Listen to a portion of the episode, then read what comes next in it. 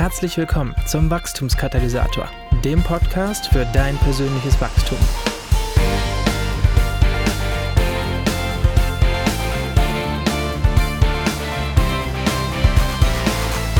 Hallo liebe Podcast-Freunde, hier ist wieder euer Markus und ich begrüße euch zur brandneuen Episode des Wachstumskatalysators und zur Folge 64. Was in Gottes Namen ist da los? Ja, genau diese Frage habe ich einem ja immer noch relativ jungen Mann, David Rominger, äh, gestellt. Denn der hat vor knapp zehn Jahren eine Gemeinde gegründet in Singen. Und ähm, in den letzten neun bis zehn Jahren ist dort eine Multisite-Kirche entstanden mit fünf oder sechs Standorten je nach Zählweise. Und ich habe ihn gefragt, was in Gottes Namen äh, ist da los? Ja, wie kam das dazu, dass aus dieser kleinen Kirche so eine gewaltige, so eine einflussreiche Kirche geworden ist? Von äh, David äh, Rominger, dem Gründer und Pastor äh, dieser Kirche, habe ich auch einen neuen Begriff gelernt, ein neues Wort, nämlich den Romanced Warrior. Ja, wenn du möchten, wissen möchtest, was ein Romanced Warrior ist, dann darfst du dir die aktuelle Folge vom Wachstumskatalysator auf gar keinen Fall entgehen lassen. Ich habe mit David ganz viel über das Thema Gemeindewachstum äh, gesprochen, aber vor allem über eine Kultur der Befähigung, ja, die ihm ganz, ganz wichtig ist. Ja. Und natürlich äh, wurde auch das ein oder andere Thema zum äh, Thema äh, Wachstum ähm, von uns ähm, erörtert. Und äh, wir sprechen über äh, Spannungsfelder zwischen Qualität, Anspruch und Empowerment. Und ganz besonders spannend finde ich aber Davids Haltung und Sichtweise zum Thema Befähigung, zum Thema Begleitung, zum Thema Empowerment. Und ähm, ja, wir haben auch nicht äh, das Thema Wachstumsschmerzen ausgespart, denn ja, gerade die Krisen gehören doch zum Thema Wachstum, zum Thema Gemeindewachstum. Und das insbesondere äh, bei David, denn der hat mit 21 Jahren angefangen, diese Kirche zu gründen, ist heute 30 Jahre alt, hat mittlerweile zwei kleine Kinder. Und ich fand die Zeit und das Interview mit ihm ähm, äußerst spannend und absolut hörenswert und wünsche dir jetzt ganz viel Freude und äh, gute Erfahrungen, gute Learnings bei meinem Interview mit David Rumminger. Ja, bei mir ist äh, David Rumminger, also bei mir in Anführungsstrichen. Ja, wir treffen uns hier via Zoom. David, schön, äh, dass du da bist. Ähm, und ich dachte, vielleicht kannst du dich am Anfang mal ganz kurz ein bisschen vorstellen, äh, wer du bist, äh, wer noch zu dir gehört. Ich glaube, da sind so ein paar, äh, die zu dir gehören. Äh, das ist bestimmt ganz spannend für meine Hörer, ja. von dir ein bisschen zu erfahren. Ja, super. Genau, ich heiße David Rominger, ich bin verheiratet, habe zwei Kinder, drei und anderthalb. Und ähm, ja, wir haben vor neun Jahren angefangen in Singen, äh, in der Nähe vom Bodensee, ein ICF zu gründen, ICF in Singen. Und so die letzten Jahre haben wir, ähm, ist daraus eine Multisite-Kirche entstanden mit mehreren Standorten, haben jetzt aktuell Standorte in Singen, Villingen, Schwenningen, Freiburg und Startups in Tuttlingen, äh, Friedrichshafen und auch eine Visionsgruppe in Offenburg. Das heißt, sind da so ziemlich viel im Gemeindegründungsthema drin, was total eine Leidenschaft ist. Und ja, sind einfach unterwegs und sind gespannt, was Gott noch alles machen wird. Mhm. Ja. Genau, ja. ICF Schwarzwald-Bodensee nennt sich die ganze Geschichte äh, mittlerweile. Und du hast es gerade angesprochen, ähm, eine Kirche an verschiedenen Standorten, an fünf dann ja insgesamt, ne? oder ja, ja genau. fünf, genau. Und ich dachte, was in Gottes Namen äh, ist da los äh, bei euch, dass, dass die Kirche so rasant wächst? Also vor acht, neun Jahren angefangen. Ähm, was, was ist euer Erfolgsgeheimnis? Äh, was macht ihr anders als die freundliche Kirche aus der Nachbarschaft, die ihr vielleicht auch habt? Aber was, ja. was in Gottes Namen ist los? Los ja. im ICF Schwarzwald-Bodensee? Ja. Also ich frage es mich selber manchmal auch, wenn so diese Frage gestellt wird und von daher irgendwie, ich kann es gar nicht so direkt sagen. Für mich ist mehr so, ich kann eher sagen, was wir, was wir tun. Ich kann gar nicht so viel sagen, was wir anders tun. Ähm, so ein, ein Grundprinzip von Anfang an oder so ab da, wo es eigentlich was voranging. Die ersten vier Jahre waren sehr, sehr schleppend. Und dann ist in mir selber ein bisschen ein Switch rumgegangen, als ich das ganze Thema Befähigung und eine Kultur von Befähigung verstanden habe. Und es ist bei mir total ein Anliegen geworden. Irgendwie alles, was ich machen möchte. Ich möchte Befähigung um mich herum schaffen, auch in der Multisite-Kirche, dass es nicht darum geht, den einen Standort zu haben und darauf schaut man oder dass ich nicht der große Lead-Pastor bin, den jeder an allen Standorten sehen muss, sondern dass, ich, dass wir ein Modell haben von Befähigung, die einzelnen Standorte zu befähigen, Pastoren, Prediger zu befähigen, Leiter zu befähigen. Und das ist sicher ein, ein Grundprinzip. Ähm, darin ist dann auch für mich äh, ein, ein wichtiges Thema äh, flache Hierarchien, ähm, dann entspannt zu sein, wenn die Dinge nicht so laufen, wie ich es möchte. Also für mich ist es auch so zusammenhängend mit dem Thema Befähigung, mhm. äh, mit Leuten unterwegs zu sein. Ich bin ein sehr starker beziehungsorientierter Leiter. Das heißt, ich leite eigentlich, ich, ja, ich wurde heute erst eine Frage gestellt, so hey, wie machst du es auch mit Beruf und, und äh, Freizeit trennen? Und ich sage, ich, ich trenne es einfach nicht. Mhm. Äh, ich kann es nicht trennen. Für mich sind meine Freunde, sind mit denen, wo ich arbeite und ähm, die Leute in der Kirche sind meine, meine engsten Leute. Und von daher ist es ein sehr enges, so, ja, Leute zu Hause zu haben, sehr eng zu laufen. Das sind eigentlich so die Dinge, die hört man auch immer wieder. Mhm. Aber ich glaube, das einfach auch, auch, auch treu zu machen und das auch klar zu haben, hey, mein Anliegen darin ist, ich möchte Leute maximal ähm, ihr Potenzial entfalten lassen auch. Mhm. Ja. Ich glaube, das ist sicher ein, ein Thema, das relevant ist und für mich auch ähm, kein Copy-Paste zu sein. Also ich, ich sage nicht, wow, cool, diese Kirche, so möchte ich sein, sondern eher auch zu fragen, okay, was ist das, was, was wir haben und was ist das, was uns ausmacht. Mhm. Und ähm, ja, irgendwie zu dem auch ein Ja zu haben und damit auch ganz klar zu wissen, was wir auch nicht sind. Mhm. Ja? Mhm. Und dann auch unsere Schwächen auch stehen zu lassen und sagen, gut, dann sind die da. Mhm. Ja, ich würde solche sowas nennen, ja. Okay, okay. Ja, ich meine, gerade im ICF wird ja nachgesagt, also höchste Ansprüche an das Thema Qualität zu haben. Ähm, so aus eigenem Erleben weiß ich es ein bisschen, aber ganz spannend finde ich die Frage eben bei euch. Das ist ja doch ein Spannungsfeld irgendwie, ne? Also höchste Ansprüche an Qualität zu haben und Befähigung, äh, Empowerment. Ähm, also wie, wie gelingt euch das? Wie, wie lebt ihr das? Oder wo, also geht damit einher die Bereitschaft, an der Qualitätsschraube ein bisschen zu drehen, also nach unten zu drehen, dass man sagt, okay, dann, dann ist es vielleicht halt nicht nicht die mhm. Superqualität, aber es wird ja. jemand empowered oder wie seid ihr da drauf? Ja, also ich denke, das ist für mich schon auch manchmal der, der auch die Entscheidung zu sagen, hey, wenn jetzt jemand Neues auch reinkommen darf, dann darf die Qualität niedriger sein, kurzfristig, für eine langfristig höhere Qualität. Mhm. Also ich, ich mhm. entscheide mich manchmal mehr für die kurzfristig niedrigere Qualität, dass es langfristig empowered wird. Mhm. mhm. Und das ist schon eine Entscheidungssache, die man manchmal haben muss. Mhm. Und ähm, ja, klar, ICF ist bekannt für die Qualität und ich würde jetzt auch nicht sagen, dass bei uns die Qualität ähm, unter den Tisch fällt. Ich glaube auch, wir bewegen uns da auch in einem guten, auf einem guten Level. Mhm.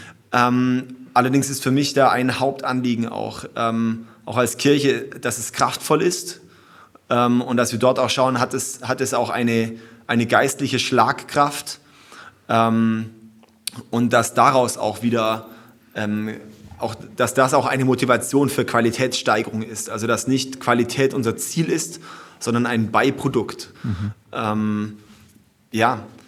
Okay, ja, ja. Ja, cool. Ja. In der Medizin kennt man ja sowas wie äh, Wachstumsschmerzen.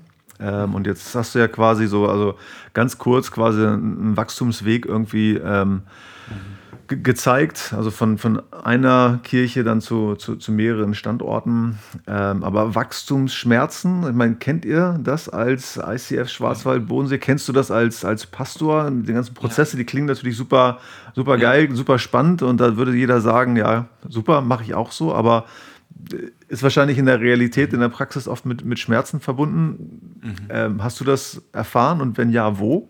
Ja, total. Also es sind immer wieder Phasen, würde ich auch sagen, so von stärkeren Wachstumsschmerzen.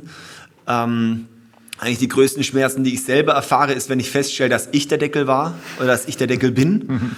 Ähm, und zu merken, jetzt aktuell bin ich wieder an einer Wachstumsschwelle oder sind wir an einer Wachstumsschwelle, wo ich merke, wow, ich muss in ein, wieder in ein komplett neues Verständnis von Leiterschaft kommen und äh, von, wieder auf ein neues Level von Befähigung. Ähm, und es ist schon sehr, sehr speziell dann auch zu merken, das geht, halt auch nicht durch ein kurzes Coaching mal behoben, sondern es ist ein Weg, den ich gehen muss. Und vielleicht werde ich erst in ein bis zwei oder drei Jahren aus dieser Wachstumsschwelle wirklich rauskommen. Mhm. Ähm, das sind solche Dinge, ähm, ja, wo, wo ich sicherlich merke, ähm, ja, das ist für mich schmerzhaft. Das sind auch, auch die größten Schmerzen für mich persönlich dann, die auch am meisten mich ähm, äh, beeinträchtigen dann natürlich auch, wenn ich der Deckel bin. Mhm. ja, ähm, bei Wachstumsschmerzen ist für mich da ein wichtiges Thema geworden. Ich möchte mich nicht beklagen über die Schmerzen, weil eigentlich alles, was ich habe, ist ja das, was ich schon immer wollte. Mhm. Also ich glaube auch, wir, wir beklagen uns manchmal über Dinge, wie unser Leben ist oder dass es stressig ist oder dass wir viel haben. Dabei ist es ja auch das, was wir gesucht haben, weil wir kriegen auch immer das, was wir suchen. Mhm. Und auch zu das, wo wir ein Ja sagen. Und dann irgendwie auch zu sagen, hey, ich bin wie auch versöhnt mit der Situation, dass es stressig ist und dass es jetzt gerade auch schmerz, schmerzhaft ist. Und dann auch entspannt zu sein, die, die Schmerzen, ja, also auch dort, dort nicht kaputt zu machen oder auch nicht kaputt stressen zu lassen, zu wissen, hey, auch je größer die Probleme sind, umso länger brauchen sie auch manchmal behoben zu werden. Auch mhm. dort ähm, dem Ganzen Zeit zu geben. Mhm. Ähm, ja, Wachstumsschmerzen war sicher, also die, die größte Herausforderung jetzt aktuell wurde auch, wir haben in Corona eigentlich zwei äh, Gemeindegründungen gestartet und ähm, wo dann auch, auch ziemlich viel vorangegangen ist und, und dann auch, äh, ja, es ist trotz Corona eigentlich total Wachstum passiert in der Kirche mhm. und dann zu merken, ähm, wow, das wird jetzt gerade eine, eine Organisation, ähm, die ja einfach schnell wächst, schnell wächst und äh, wie, können, wie bekommen wir es hin, dass es noch organisch bleibt oder dass ein Organismus bleibt mhm. und dass es gesund bleibt und dass Strukturen mitwachsen und ähm, in, äh, sage ich mal, mit dem Wachstum dann auch äh, Leute in die richtigen Funktionen wieder reinzuführen, die sich auf so einem Level bewegen können. Also ich, je größer es wird, umso mehr merke ich so, wow, du kannst halt nicht irgendein irgendjemand irgendeine Aufgabe machen lassen, sondern es braucht auch mehr Professionalität mhm. und dem auch Zeit zu geben, dass ich nicht einfach jemanden von außen einkaufe, mhm. äh, würde ich mal sagen, sondern wirklich auch, wie ziehen mir die Leute von innen heran. Das ist so ein Grundprinzip, wo ich immer gesagt habe, bei Wachstum, ich möchte nicht von außen Leute reinholen, sondern ich möchte von innen Leute rausbauen. Mhm. mhm. Und ähm, da, ja, und dann auch zu sagen, gut, dann kann es sein, es dauert eine Weile, bis wir dieses Problem behoben bekommen. Mhm. Und das Schmerzhafte ist, ist das auszuhalten oder geht das auch einher mit, dass, dass du merkst, dass ähm, Dinge einfach anders sind, anders aussehen, anders werden, als du das eigentlich gern möchtest? Oder du quasi eine Rolle füllen musst, äh, der du dich erstmal nicht gewachsen fühlst? Oder mhm. was, was, genau ist das Schmerzhafte? Ja. Das Schmerzhafte ist manchmal loszulassen von dem, wie ich möchte, wie es ist. Mhm hinzu, dass es jemand anderes gestalten kann. Mhm. Ähm, nach seinem Verständnis. Und dann am Ende ist ja immer, wenn du siehst, wie andere Leute leiten, ist immer ein Feedback an dich wieder als Leiter. Mhm. Zu merken, okay, die Person äh, hat vielleicht die Kultur gar nicht so verstanden. Mhm. Und darum multipliziert sie nicht die richtige Kultur in ihren Bereich rein. Mhm. Dann wieder mich selber an die Nase zu fassen und zu merken, wow, okay, wo habe ich dort auch etwas verpasst und wo habe ich dort äh, nicht richtig die Kultur geprägt. Solche Dinge sind sicher auch manchmal schmerzhaft. Ähm, ich finde es schön zu merken, auch sich überflüssig zu machen in manchen Bereichen, dass ich in manchen Bereichen nicht mehr mitreden kann. Mhm. Ähm, das ist für mich jetzt nicht so schwer. Ähm, ja, also das sind für mich sind so nicht diese Schmerzen, so dieses, ich bin nicht mehr in der Rolle, die ich hatte. Ich, ich genieße es, auch aus manchen Dingen rauszugehen und dafür mehr zu konzentrieren auf die Dinge, die ich wirklich, das auch wirklich meine Stärken sind. Ja, mhm. also die Schmerzen sind mehr in dem Bereich so zu merken. Ähm, ja, äh, äh, für mich eigentlich habe hab ich richtig multipliziert. Mhm. Ähm, mhm. Ja. Und dann zu wissen, wenn ich jetzt das nicht richtig gemacht habe, dauert es lang genug. es dauert eigentlich wieder eine Weile, bis es, bis es wirklich gut wird. Mhm, mh. ja. ja. Und sag mal, die Geschichte jetzt von, von euch als Kirche, mhm. ähm, ist da Corona jetzt die also nicht vielleicht auch die größte Krise, aber ist das auch die erste Krise oder gab es in dieser ganzen Geschichte dann äh, von einem Standort an Multisite, also diesen Weg gab es Krisen, äh, dass viele Leute weggegangen äh, sind, dich als den Antichristen bezeichnet haben oder, oder sonst irgendwie sowas? Ähm, gab es solche Phasen? Ja, also persönliche Krisen gab es schon ein paar, vor allem in den ersten Jahren, mhm. wo ich natürlich sehr unerfahren war. Ich wurde mit 21 Pastor mhm. ähm, und habe dann angefangen, die die Gemeinde zu leiten und ich hatte einfach sehr, sehr, sehr wenig Erfahrung. Mhm. Und ähm, das waren wirklich ein paar ey, crazy Situationen, äh, wo sich dann irgendwann mal, ja, als Beispiel, ähm, mal Leute zusammengetan haben und äh, gesagt haben, so, wir haben uns die letzten Monate regelmäßig getroffen. Wir haben hier einen Stapel gemacht mit ähm, roten Zetteln, wo wir alles aufgeschrieben haben, was du schlecht machst. Und das wollen wir dir jetzt mal sagen. Okay. Und dann saß ich dort und habe gedacht, äh, sowas gibt's ja gar nicht. Ja, und es waren teilweise, wo ich gedacht hatte, meine Schlüsselleute und zu merken, hey, die denken so und die reden so miteinander über mich mhm, und ähm, ich bekomme davon nichts mit und solche Dinge. Ja. Und das waren schon auch sehr, solche Situationen waren total schmerzhaft. Aber was ich daraus gelernt habe, ich habe mich da mit jeder Person persönlich getroffen. Mhm bin die Liste durchgegangen und gesagt, hey, ich möchte wachsen. Mhm. Aber ich möchte, dass wir persönlich über solche Dinge reden. Mhm. Und da hat es total viel verändert bei mir, dass ich nicht in ein hierarchisches Leiterdenken komme, mhm. sondern in ein beziehungsorientiertes Leiterdenken. Mhm. Von daher ist da wieder was Gutes draus geworden. Also ich schaue immer, wie kann aus dem Mist wieder Dünger werden. Ja, mhm. ja stark, stark.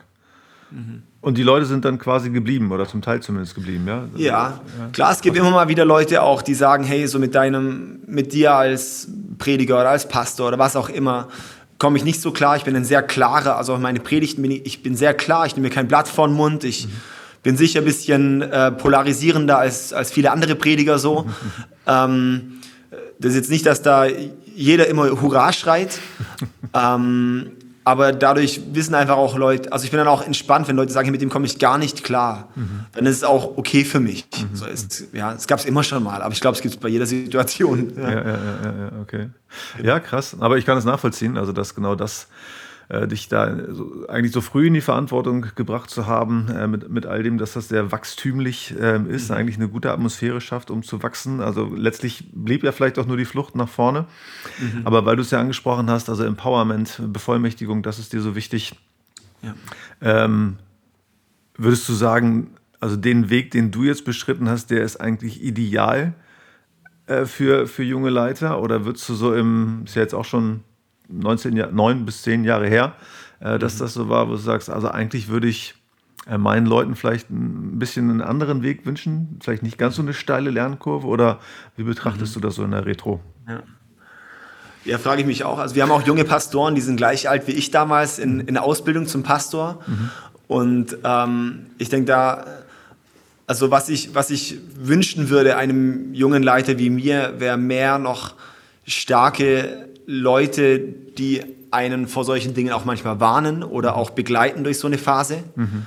Ähm, ich war teilweise dann schon noch ziemlich allein und ich habe dann auch einfach gezielt Leute gesucht um Rat. Ähm, ich denke, sowas ist sicher was Gutes, auch da ähm, ja, irgendwie mehr einen Kontext zu haben von ja, oder auch in theologischen Ausbildungen. Ich habe ein Theologiestudium gemacht mhm. und ich denke, eigentlich wäre es cool gewesen, über solche Dinge aufgeklärt geworden zu sein. Was mhm. sind die Probleme oder wie leite ich wirklich die Gruppe mhm. sowas an, ja, oder mhm. wie, ja, wie habe ich die Kultur von Befähigung. Aber ich würde schon auch sagen, so diesen Weg von, von Empowerment, ähm, ins kalte Wasser schmeißen, finde ich immer eine gute Lösung. Mhm. Und am Ende, wenn Leute ein demütiges und, und lernbereites Herz haben, ähm, dann werden sie da wachsen. Mhm. Wenn sie stolz sind, wird sie es wahrscheinlich brechen und entweder wird es gut ausgehen oder nicht. Mhm.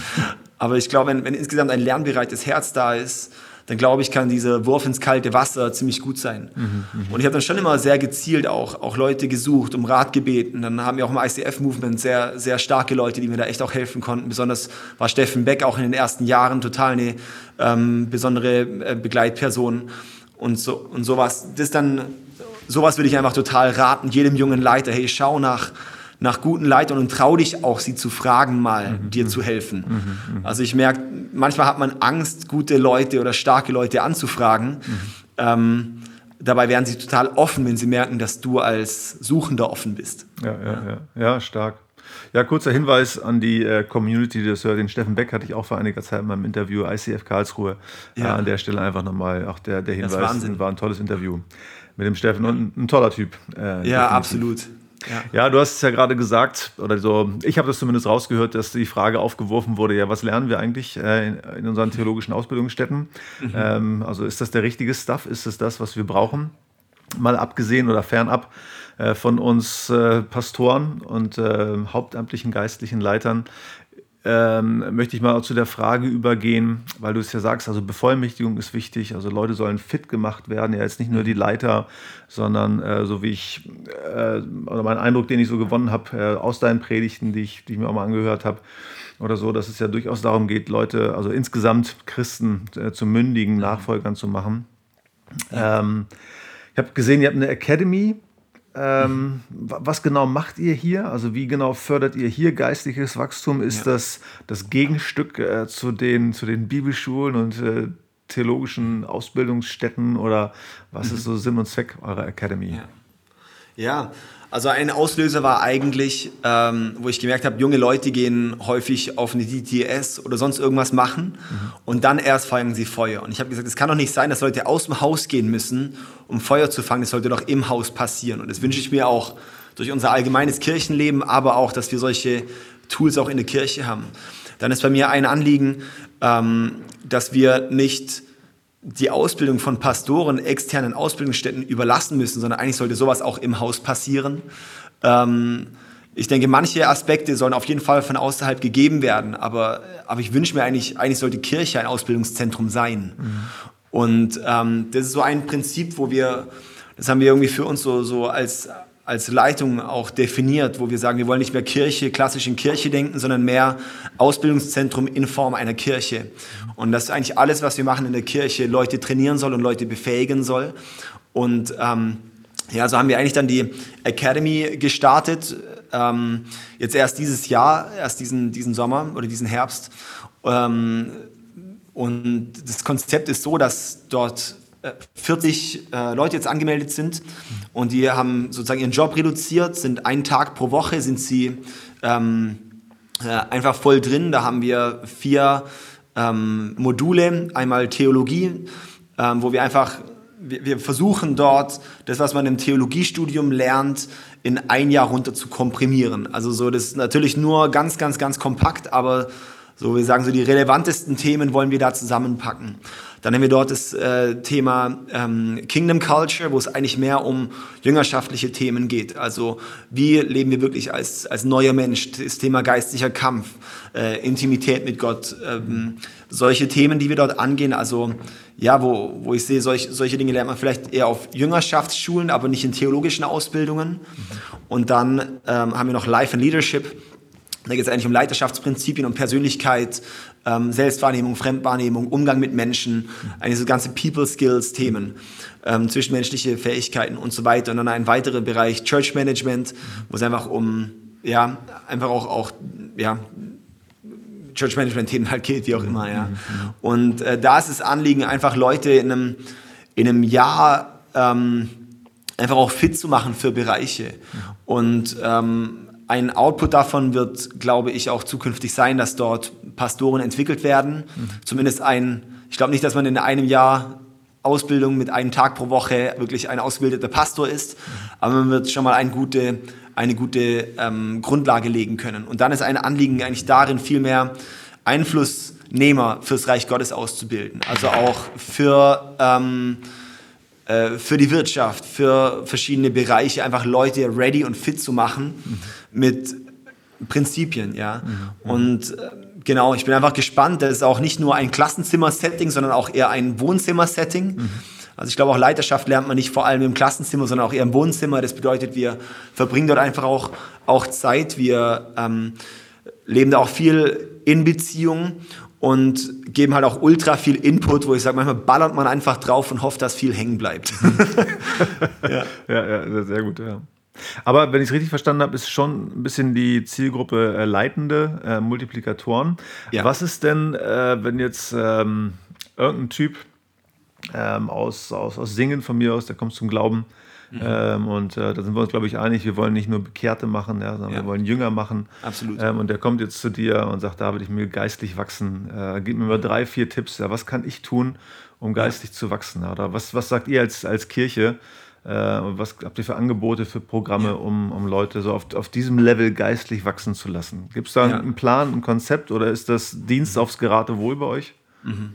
Also wir haben verschiedene Tools. Zum Beispiel haben wir so ein, also Explore ist zum Beispiel einer unserer Einstiegstools, wo es einfach um, um Gott begegnen und erleben geht. Also ein, ein Hauptthema ist nicht den Kopf zu füllen, sondern das Herz zu füllen. Und da ist, da ist Explore einfach ein Riesentool. Dann haben wir Get Free, einfach Leute in, in Freiheit zu führen und einen, einen Lebensstil zu haben, wo sie wirklich auch frei bleiben. Das ist eines der großen Themen, wenn Menschen frisch zum Glauben kommen. Ähm, und, und meistens fallen sie in falsche Dinge wieder zurück oder fallen vom Glauben wieder ab, weil sie nie gelernt haben, wirklich in Freiheit zu laufen, wirklich mal ihr altes Leben zu bereinigen. Das sind so Grundthemen. Dann ist ein, eine Prio, die wir einfach total setzen, ist... Äh, integriert zu sein, also gepflanzt zu sein und dann wirst du auch wachsen. Darum für uns eine, also Small Groups, Kleingruppen sind für uns total relevant mhm. und das ist eigentlich das Ziel Nummer eins, dass wir da auch schauen, dass Leute dort gebaut sind. Und dann haben wir ja schon auch sehr viele Angebote. Also bei uns ist schon auch alles drauf aus, geistliches Wachstum zu fördern. Wir ähm, ja, wir haben zum Beispiel nächstes Jahr, wir haben so, so auch Midweek-Sessions, äh, die wir über einen Stream machen um einfach auch zum Beispiel bestimmte Bibellehren äh, auch weiterzugeben. Nächstes Jahr gehen wir in einem Jahr durch die Bibel. Jedes Bibelbuch wird an einem Abend behandelt. Und ähm, solche Themen zum Beispiel, ja, ähm, ja, einfach dort auch zu schauen. Ja, und was für uns einfach auch ein Anliegen ist, ähm, auch beim Thema Jüngerschaft individueller zu schauen und nicht nur in Programm zu denken. Also ich glaube, Programm ist gut, aber ich glaube, individuell ist besser. Ja. Mhm, mh, mh. Ja, genau, und ja. daher versuchen wir Leute auch direkt in ein Beziehungsnetzwerk einzuflechten. Ja, ja, ja. ja cool. Sag mal, Evangelisation, geistliches Wachstum, ähm, ist es für dich ein Duett oder ein Duell? Für mich total ein Duett. Ähm, ja, also bei uns ist ein Prinzip, wir wollen, dass Menschen Jesus ähnlicher werden. Mhm. Und äh, das ist für mich schon beinhaltet auch Menschen, auch ja, be bevor sie gläubig sind, äh, können schon Prinzipien, Reich Gottes Prinzipien für ihr Leben angewandt werden. Mhm. Und auch dort fangen wir schon an. Für mich ist äh, dort auch wieder, ähm, Evangelisation ist für mich mehr sogar ein Thema von Sprache als von, als von äh, einem anderen Inhalt. Mhm. Also manchmal sehen wir es als ein Duell. Aber ich merke einfach, alle Themen, die wir behandeln, sollten relevant sein für jeden Menschen. Die Frage ist nur, was für eine Sprache verwenden wir? Ver verstehen die Menschen, von was wir reden? Oder bewegen wir uns da plötzlich in einer komplett anderen Sphäre? Oder äh, kommen, packen unseren Kanaanäisch äh, aus und so weiter? Ja, und, und da merke ich, das ist, das ist oft wichtig. Zum Beispiel, wir hatten ähm, letztens eine, eine Predigtserie über die Wiederkunft von Jesus. Mhm. Und ähm, da kamen so viele Menschen zum Glauben in der Predigtserie, weil wir einfach auch eine Sprache verwendet haben, dass es den Leuten nahe bringt, die Themen. Oder selbst äh, ja, vor einer Weile hatte ich eine Predigt gehalten über das Thema Sprachengebet. Dann haben wir dort irgendwie, ähm, keine Ahnung, Dutzende Menschen haben da ihr Leben Jesus gegeben an diesem Sonntag. Das war total speziell. Mhm. Das heißt, es geht mehr darum, können wir es auch vermitteln, weil ich glaube, wenn die Kraft Gottes drauf liegt, dann packt es Menschen. Mhm. Und ähm, dass wir das viel mehr sehen. Und darum ist es immer ein Duett. Mhm, mh. ja, ja, die Predigt habe ich tatsächlich gehört. Äh, ah, ja. Fand ich wirklich interessant. Äh, und äh, ja, äh, spricht ja auch ein bisschen Bände darüber, was vielleicht so dein, dein geistlicher Background ist, ja, der auch der meine ist, ne? Das mal ja, also mein Background ist es gar nicht. Ich komme ja aus einer sehr konservativen Ach, Gegend. Wirklich? Ja, okay. Und habe eigentlich erst, als ich, ähm, als ich Pastor wurde im ICF, bin ich richtig erst auf die Suche gegangen mhm. nach dem Heiligen Geist, weil ich gemerkt habe, da ist was oder ähm, und das war auch mein Weg. Ich habe dann eigentlich auch die Kirche einfach mit auf meinen Weg genommen. Ich habe gepredigt, nicht über Themen, die ich errungen hatte, sondern äh, die mich selber interessiert haben. Und ich habe eigentlich die ersten Jahre meiner Predigten habe ich einfach genutzt als cool, ich darf über etwas lehren, was mich selber gerade bewegt. Mhm, cool. Und ähm, ja, irgendwie da drin halt einfach die Kirche auch auf den Weg mitgenommen. Mhm, ja. ja, stark, ja. ja, krass, krass. Ja, cool. Ja, ja. schön. Ja, eine wachsende Gemeinde, äh, die du da leitest, gemeinsam mit, äh, mit anderen. Und äh, das, das klingt natürlich gut. Und äh, ich weiß auch, ähm, ja, das, das macht ein gutes Gefühl, wenn man das mit Kollegen, Kolleginnen dann eben austauscht und sagt. Oder wenn wir Pastoren uns fragen, wie geht's dir, ist es ja eigentlich die Frage, wie viele Leute kommen bei dir in den Gottesdienst. ne? Das ist ja so ein offenes äh, Geheimnis. Aber was wir eben auch wissen, äh, dass das Gemeindebau bei weitem nicht so romantisch ist, wie wir uns mhm. das manchmal vorstellen es kann anstrengend, herausfordernd sein und ähm, ja, setzt uns doch manchmal zu und es ist vielleicht gar nicht unbedingt, kann man ja mal sagen, die viele Arbeit, die einige von uns durchaus leisten, aber wir, du hast es angesprochen, ne, wir trennen selten äh, Privates und, und, und Dienstliches mhm. und sind damit vielen beschäftigt und es beschäftigt uns emotional und mental. Man geht eben nicht nach Hause äh, und sagt so Feierabend. Ähm, falls das denn auch so bei dir ist oder eine Herausforderung, wie schützt du dich denn und äh, deine, deine Familie äh, davor, dass, dass dich sowas innerlich äh, zersetzt, also dass, dass, dass du ausbrennst oder was, was mhm. tust du dafür, äh, dass, dass du frisch bleibst, David? Ja. ja. Also ein Grundprinzip, von dem meine Frau und ich immer reden, wir sind Romanced Warriors, sagen wir immer. Also ähm, in erster Linie sind wir Liebhaber von Jesus und daraus kommt die Motivation zum Kämpfen. Mhm. Weil wenn, wenn, wenn du Liebhaber bist, dann kann ich auch keine bremsen. Mhm. Und ähm, genau, manchmal merken wir, dass wir mehr in den Warrior reinrutschen und nicht mehr romanced sind mhm. und dann brennt es aus, weil dann gehst du schnell kaputt. Mhm. Und darum stellen wir uns ständig auch die Frage, hey, wie können wir romanced bleiben? Wie können wir einfach äh, die Liebe frisch halten? Mhm. Und ähm, ja, das sind für, also Prinzipien sind klar, das sind, sind logisch. Äh, zum Beispiel ein Sabbat. Also unser Montag ist zum Beispiel unser, unser Sabbat und da sind wir super straight. Also machen wir einfach nichts und da gehen keine Termine rein. Das ist so klar, das, das ist ein No-Brainer. Mhm. Ähm, ich zum Beispiel habe für mich über, ja, track ich immer ein bisschen, wie ist mein Energielevel oder wie ist so mein, und es tracke ich eigentlich mit so Kurven ähm, eigentlich so übers ganze Jahr immer und merke einfach, es gibt verschiedene einfach so Phasen und habe dann angefangen präventiv mehr zu arbeiten. Mhm. Also weil ich merke, manche Dinge sind einfach wie sie sind und darum zum Beispiel nehme ich mir einmal im Monat einen Tag einfach alleine raus, wo ich mich einfach rausnehme, wo ich einen Ort für Inspiration suche. Mhm. Ähm, ich merke so ein Ding, wenn wenn also ein Hauptproblem als Pastor ist, wenn du leer bist. Mhm weil das Thema ist, du musst die ganze Zeit inspirieren. Ich, ich halte in der Woche so viele Inputs und Predigten und sonst irgendwas. Und irgendwann bist du leer gepredigt. Und wenn du nicht aufpasst, dass du, dass du dich wieder füllen lässt, auch, oder auch inspiriert bist, dann wird es halt ultra anstrengend. Mhm. Weil du irgendwann, ja, da, da ist nichts Frisches mehr da. Mhm. Und darum schaue ich immer, wie kann ich, wie kann ich, kann ich inspiriert bleiben. Mhm. Ähm, ja, da habe ich zum Beispiel auch meine, ich habe meine Männer-Small Group, das mit unseren Standortpastoren und einfach ein paar andere Leute, da treffen wir uns jede Woche, mhm. ähm, haben wir einen Abend, wo wir uns von 18 bis 23 Uhr treffen, also richtig äh, viel Zeit haben und, und dort tracken wir solche Dinge auch, hey, wie, wie, wie geht es einfach auch gerade deinem Herzen? Und das ist auch was, wo, wo für mich persönlich total wichtig ist, so einen Beziehungsort zu haben, wo ich nicht das Vorbild bin, mhm. äh, sondern wo ich einfach ich sein kann und äh, ehrlich sein kann und auch gefragt werde, wie geht's dir und dann auch, auch wie auch ein Indikator zu merken, okay, wie, wie geht's mir da wirklich, ja. Also so Inspirationszeiten zu finden, Beziehungszeiten zu finden und irgendwie ja, einfach, einfach Orte zu haben, wo ich merke, die, die tun mir gut. Oder dieses Jahr hatte ich mir als, als mein, das war eigentlich mein einziges äh, großes Jahresziel dieses Jahr gewesen. Ich möchte so viel Urlaub nehmen, dass ich keinen Urlaub brauche ähm, ja. ja. und einfach, dass, dass, ich vorher schon so viel Urlaub nehme, dass mir eigentlich schon so richtig, ja, dass ich gar nicht ausgelaugt werde. Mhm. Und solche Dinge, weil am Ende, ja, mhm. ähm, ist das halt das Hauptding. Also ich muss einfach gefüllt bleiben und mir muss es gut gehen, unsere Familie muss es gut gehen. Mhm. Ich schaue in dem Zuge auch regelmäßig, wie, wie geht es natürlich auch meiner Frau, wie geht es mit meinen Kids. Ich habe viel Prio auch für meine Kids. Mhm. Ähm, da nehme ich mir viel Zeit raus. Ich schaue, dass ich nur noch zwei Abendtermine in der Woche habe und den Rest einfach zu Hause bin mhm. und ähm, einfach ja, dort Prioritäten umzulagern. Mhm. Ähm, einfach, einfach, ich möchte halt den langen, the long run gehen halt, ja. Mhm, mhm. genau. Ja, das sind ja. solche Kleinigkeiten. Ja, cool, total cool. Ich war ganz hellhörig, als du gerade vom Tracken deines Energielevels oder deiner Energielevel mhm. äh, gesprochen hast. Ähm, Im Wachstumskatalysator geht es ja ganz viel um so äh, Methoden, um, um die mhm. einzelnen Hacks sozusagen.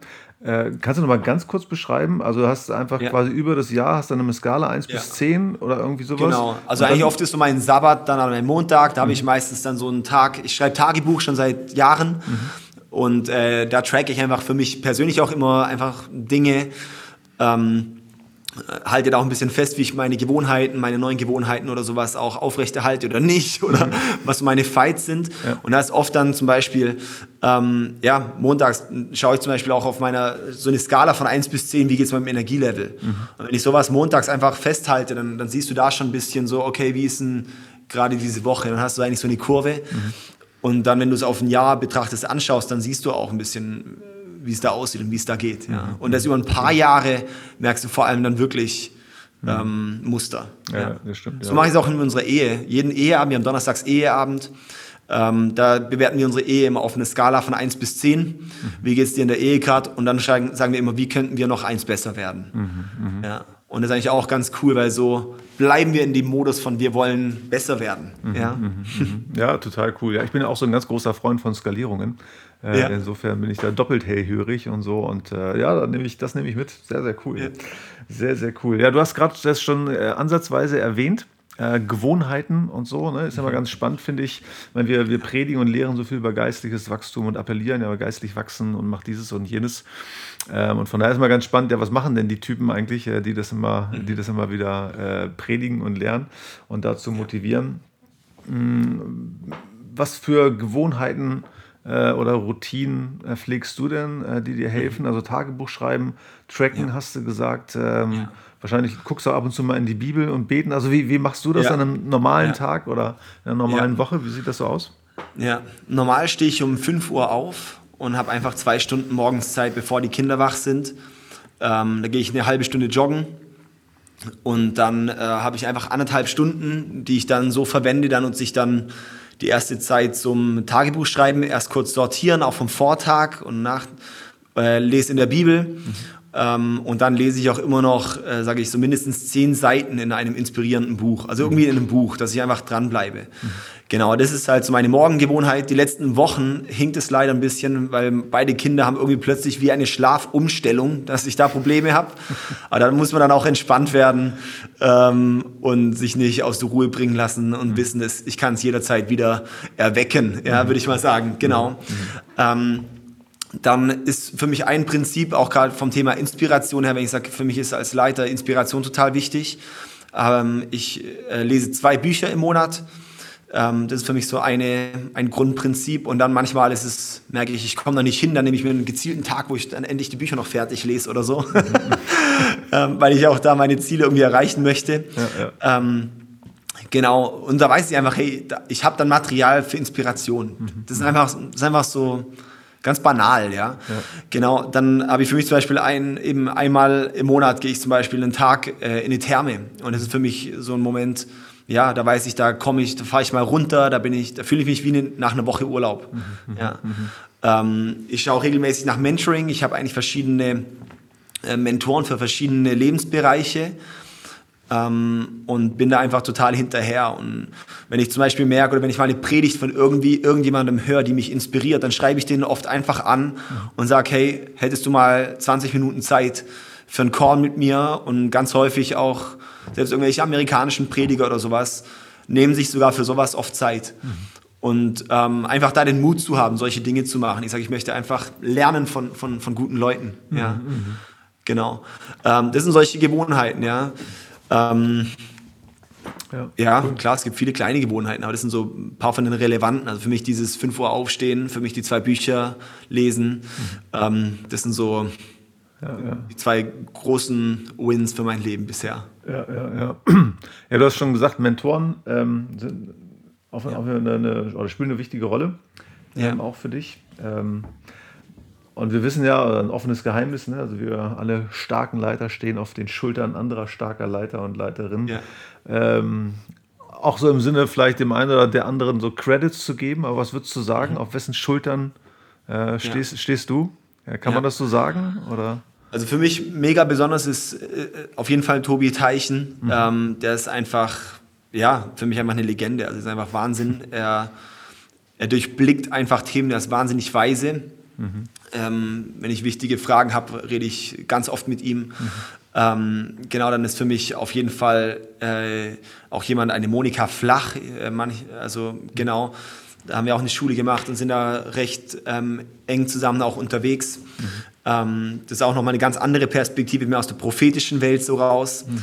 Dann habe ich ähm, genau einen, äh, eine Person, der ist mehr so im äh, in der arabischen Welt unterwegs. Millet Botros heißt er. Mhm. Er ist ähm, genau einfach auch in so einer ganzen Gebetsbewegung total aktiv. Mhm. Ähm, und eine weitere Person, die, die für mich total ähm, verändernd war, äh, der ist Mike Cornell aus Neuseeland, mhm. äh, ein super spannender äh, Mann, der ist mehr so im ganzen Deliverance-Bereich unterwegs. Mhm. Ähm, genau, und dann Ähm, ja, noch so, so, zwei Leute würde ich da auch noch nennen. Einen, einer ist ähm, auch ein Pastor aus, aus Amerika, äh, Jürgen Mathesius heißt er, der ist eigentlich in Tuttlingen geboren, darum äh, kennen wir uns da irgendwie, haben wir uns mal in den USA kennengelernt und seitdem sind wir sehr eng da auch äh, verbunden. Die haben eine sehr inspirierende Kirche und ähm, sind einfach total auch im einfach befähigend. Das ist für mich so der Inbegriff von Befähigung, wie die als Kirche laufen. Und ähm, Jake Hamilton ist noch eine Person, äh, haben wir auch eine echt gute Freundschaft, mit dem wir auch regelmäßig in Kontakt sind. Zu einfach erst so einer, der denkt auch bei Kirche sehr out of the box. Mhm, mhm. und das mag ich total. Ist einfach super radikal im Thema Nachfolge. Mhm. Und äh, sowas liebe ich total. Mhm. Ja. Das sind so, ja, einfach so Vorbilder, ähm, Leute, die mich inspirieren, wo ich sage, wow, die haben Dinge errungen mhm. Und äh, einfach von dem zu lernen und die Dinge zu adaptieren, die sie tragen. Mhm. Ja. Mhm. mhm. Einfach ein paar Namen mal zu nennen, so, ja. Ja, genau. ja cool, cool, ja. Total beeindruckend. Also einige Namen oder Personen dahinter waren mir im Begriff, andere gar nicht, aber mhm. ähm, total spannend. Total spannend, mhm. ja. Ja, ähm, meine, du hast gesagt, du bist 30, also ein paar, paar Jährchen hast du noch ne? Ja. auf, auf, der Uhr. Und trotzdem ähm, erlebe ich dich als sehr äh, visionären Menschen, als sehr visionären mhm. ähm, Leiter. Ähm, was ist eigentlich die Vision? Und damit komme ich so langsam zum Schluss unseres Interviews. Was ist denn äh, für dich so die, die Vision äh, deines Lebens? Also was ist ja. das Warum, warum du äh, morgens aufstehst und wenn du ja. irgendwann mal zurückblickst, ich hoffe, dass es noch lange hin ist, ne? aber ja. wenn du irgendwann zurückblickst, äh, was, was, was möchtest du so am, am Rande äh, des, des Weges äh, sehen, äh, den, ja. den Weg, den du so zurückgelegt hast mit Jesus? Also die Vision für mein Leben ähm, wurde eigentlich so, konnte ich in Worte fassen, als ich das Buch äh, Der letzte Aufbruch von Rick Joyner gelesen hatte, vor einigen Jahren mal. Und da war einfach, das war so eine Vision, die da ja so ein bisschen hatte, so von, keine Ahnung, ein bisschen so vom Himmel und so. Und da war eigentlich dieses Bild von, es gibt um den Thron Gottes gibt es verschiedene Throne und auch im Himmel gibt es ja auch verschiedene Ränge. Und er hat so gesehen, dass die Throne direkt am Thron Gottes ganz viele leer waren. Und er hat gefragt, warum sind diese Throne leer? Mhm. Und hat Gott geantwortet, das sind die Leute, die nie in das hineingegangen sind, was eigentlich Gott für sie bestimmt hatte. Mhm.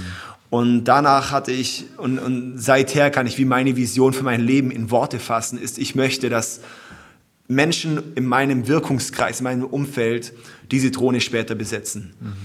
Und ähm, einfach, dass mein Ziel Nummer eins ist, ich möchte, dass, dass äh, mein, mein Wirkungskreis, die Leute um mich herum, die Leute, die ich bauen darf, dass die maximal entfalten, was Gott in sie hineingelegt hat. Mhm. Und da ist egal, wo ich stehe, ähm, das ist eigentlich mein Ziel Nummer eins, dass die Leute dort reinwachsen. Mhm. Und ähm, ja, und wenn ich mal zurückschaue und sehe, dass da brutal die Raketen und alles entstanden sind, ähm, dann wäre das das Größte für mich. Mhm, ja. Mhm, mhm. Und mich inspiriert da George Whitfield, mhm. ähm, der ja gesagt hat, er möchte, dass am Ende seines Lebens, dass sein Name ausgelöscht wird, dass man sich nicht an ihn erinnert, mhm. sondern nur an das, was Gott getan hat. Mhm. Und das finde ich schon auch super cool. Also dieses, nicht, dass der Name im Vordergrund steht, sondern ähm, das, was Gott tut. Und sowas finde ich schon echt bewegend und genial. Ja, ja, ja cool cool.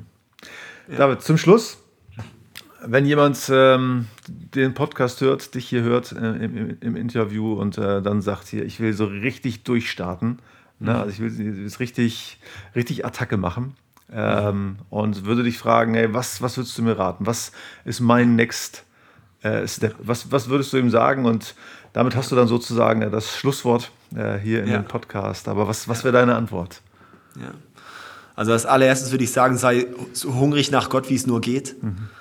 Das ist, glaube ich, das Allerwichtigste. Wenn wir nicht hungrig nach Gott sind, dann verpassen wir alles andere. Mhm. Das ist Anliegen Nummer eins. Das Anliegen Nummer zwei ist, ähm, schau direkt, wie kannst du jetzt schon von Anfang an schon Leute um dich herum bauen. Mhm. Ähm, ja, auch, auch so dieses, auch eine Mentalität so von Vaterschaft schon zu bekommen, egal wie alt du bist. Mhm. Ähm, ich merke oft, haben wir bei Vaterschaft und geistlicher Vaterschaft oft ein Bild von eigentlich Opas. Mhm. Ähm, dabei sind Väter eigentlich, die können auch jung sein. Mhm. Also ich meine, du kannst mit Anfang 20 oder du kannst mit 20 kannst du schon guten Vater sein. Mhm. Äh, und darum auch da Mut zu haben, auch in geistliche Vaterschaft zu treten mhm. ähm, und, und, und, einfach Leute zu bauen. Mhm. Und dann das andere, hey, einfach anzufangen, mhm. äh, zu laufen und dann teachable zu bleiben. Such dir Menschen, die dich teachen können, die dich korrigieren können, die dich bauen können ähm, und regelmäßig Feedback einzuholen. Und ähm, ja, und ich glaube, wenn, wenn, wenn diese Grundlage da ist und dann einfach ja, stark einfach in der Bibel drin zu bleiben, am Wort Gottes dran zu sein, ähm, lernen, geistliche Atmosphäre zu bauen, halte ich für extrem wichtig als geistlicher Leiter. Mhm. Ähm, wie kann ich, wie kann ich eine, eine, geistliche Atmosphäre, wie kann ich auch einen geistlichen Raum füttern, sage ich mal, ähm, halte ich für extrem wichtig und sowas kommt halt aus einem Hunger von Gott heraus. Mhm. mhm. Also wenn man bei ihm ist, dann lernt man, was für eine Atmosphäre in seiner Gegenwart ist mhm. und die Atmosphäre zu schaffen, wo wir sind. Und ich glaube, dann ist auch diese Power von, von Veränderung und von, von äh, dann wird was in Bewegung gesetzt. Und dann ist am Ende die Frucht ist dann ein Output. Mhm. Aber das Ziel ist nie der Output, sondern eigentlich ja, einfach auch da zu sein. Ja. Mhm. Genau, das wären so ein bisschen meine Gedanken dazu. Ja, cool.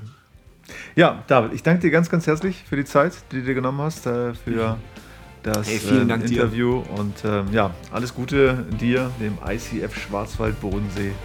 Und äh, bis ganz bald. Ja, vielen Dank dir. Ciao.